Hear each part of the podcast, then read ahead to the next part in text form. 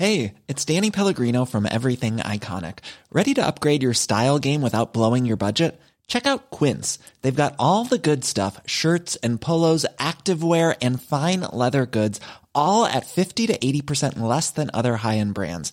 And the best part? They're all about safe, ethical, and responsible manufacturing.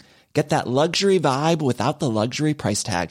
Hit up quince.com slash upgrade for free shipping and 365 day returns on your next order. That's quince.com slash upgrade.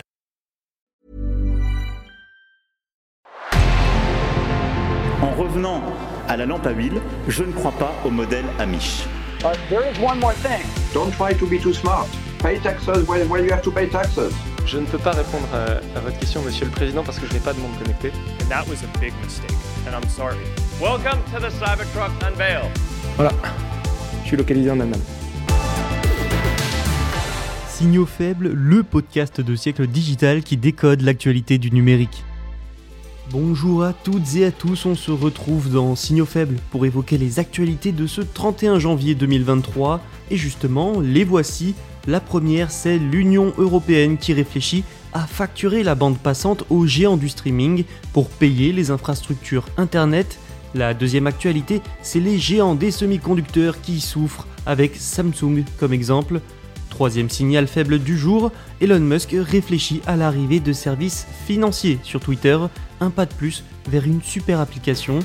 Et enfin, on termine avec les conséquences d'un éventuel morcellement de l'activité publicitaire de Google. Ça, c'est donc le programme du jour, et c'est parti tout de suite pour la première. Bonne écoute. On commence donc avec l'Union européenne qui aurait trouvé un moyen de financer les infrastructures télécom.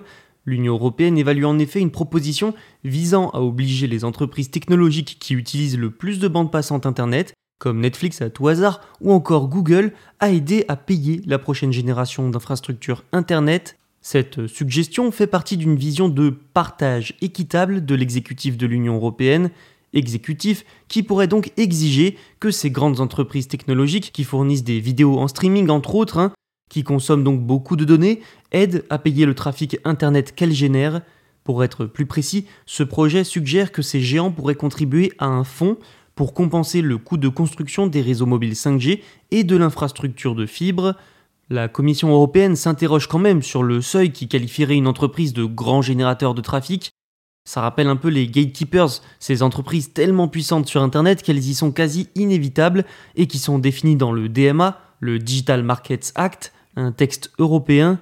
Une proposition concrète est toutefois encore loin, hein, il faut le préciser, surtout que le régulateur des communications de l'Union européenne a constaté en octobre qu'il n'y avait aucune preuve que des plateformes comme Netflix ou YouTube devraient payer les entreprises de télécommunications pour investir dans l'infrastructure Internet.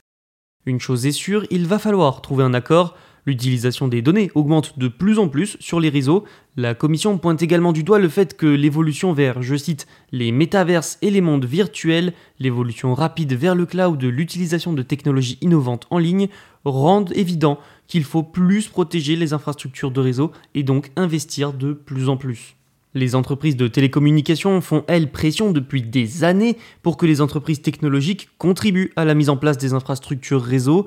De nombreuses entreprises technologiques et législateurs ont malgré tout exprimé leur inquiétude quant au fait que ça pourrait nuire aux lois protégeant la neutralité du net et finalement dégrader l'égalité d'accès à Internet. Nous verrons donc dans les mois à venir si le plan de la Commission sera retenu ou non. C'est la chute pour Samsung, vous avez bien entendu, le bénéfice trimestriel de Samsung Electronics a chuté la faute à une forte baisse de la demande de semi-conducteurs, les consommateurs achetant moins de gadgets électroniques. Et oui, on oublie souvent que Samsung ce n'est pas que les smartphones, c'est aussi un géant mondial des semi-conducteurs, élément indispensable pour n'importe quel appareil électronique.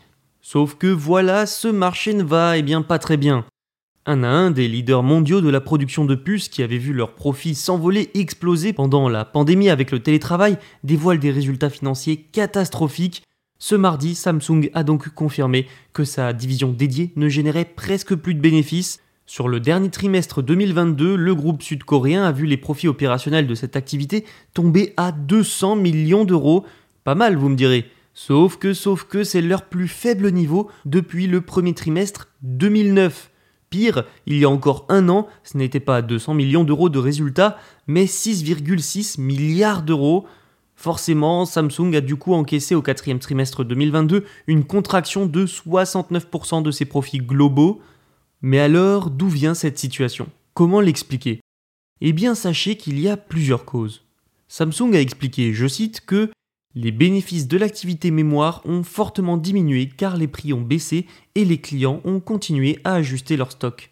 Ce serait donc un problème essentiellement de stock, de demande. Les prix contractuels moyens des deux principaux types de puces mémoire, DRAM et NAND, ont chuté de 23% et 28% sur le dernier trimestre. Leur prix avait pourtant atteint des sommets historiques en 2021, mais je vous l'ai dit, si le Covid a aidé à booster cette activité qui a entraîné des embauches et des investissements massifs, 2022 eh bien, a cassé tout ça, avec notamment une crise économique, une demande moins élevée, l'inflation, la hausse des taux d'intérêt et du prix des matières premières. Selon les experts, cette baisse de prix des semi-conducteurs devrait continuer dans les prochains mois d'ailleurs, avant peut-être un éventuel rebond dans la seconde moitié de 2023. Pour l'instant, Samsung Electronics affirme traverser cette mauvaise passe, tant bien que mal sans ralentir son activité, une activité qui passe notamment par des investissements aux États-Unis où d'alléchantes aides ont été déployées par le gouvernement. Il y a plusieurs mois, je vous parlais de X. X, c'est le nom, pour l'instant, donné à une idée, un projet qu'aurait Elon Musk.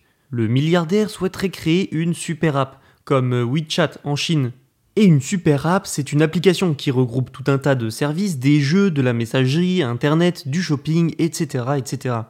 Et donc Twitter a commencé à demander des licences réglementaires aux États-Unis et à concevoir un logiciel pour lancer les paiements depuis le réseau social.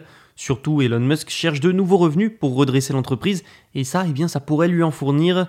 Esther Crawford, un lieutenant d'Elon Musk au sein de Twitter, a commencé d'ailleurs à élaborer l'architecture nécessaire pour faciliter des paiements depuis la plateforme.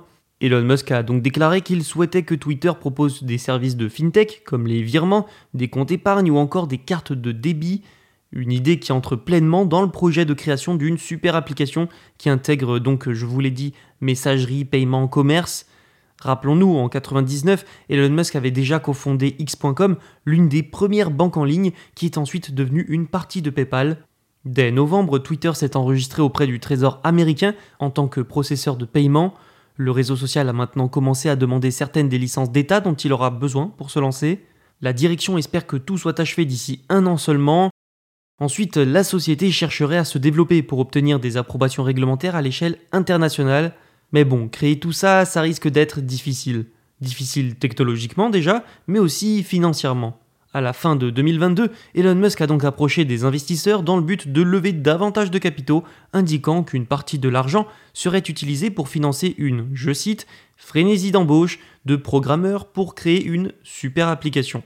Reste à voir si Twitter sera suffisamment compétitif sur ce marché, d'autant plus que les règlements sont très stricts et qu'une bonne partie du personnel a été viré. Il faudra donc en effet probablement embaucher et embaucher autre chose que des programmeurs. Bref, les signes vers un service financier sur Twitter et une super app se multiplient, mais les défis restent nombreux. Google a passé la majeure partie des deux dernières décennies à construire son énorme machine publicitaire numérique la plus puissante au monde. Briser ce système provoquerait donc des ondes de choc sur le marché de la publicité en ligne à travers le monde entier, le gouvernement américain a débuté la semaine dernière un procès contre Google et sa domination sur ce marché en évoquant des abus de position dominante. S'il gagne le procès antitrust contre la société et Alphabet, l'activité publicitaire de l'entreprise serait morcelée probablement, en tout cas c'est l'une des pistes, et les entreprises séparées qui en découleraient seraient évaluées à des dizaines de milliards de dollars. Leur vente pourrait donc être difficile car les grandes entreprises de technologie et de médias qui pourraient se permettre éventuellement de tels accords pourraient toutefois être confrontés à leurs propres obstacles antitrust.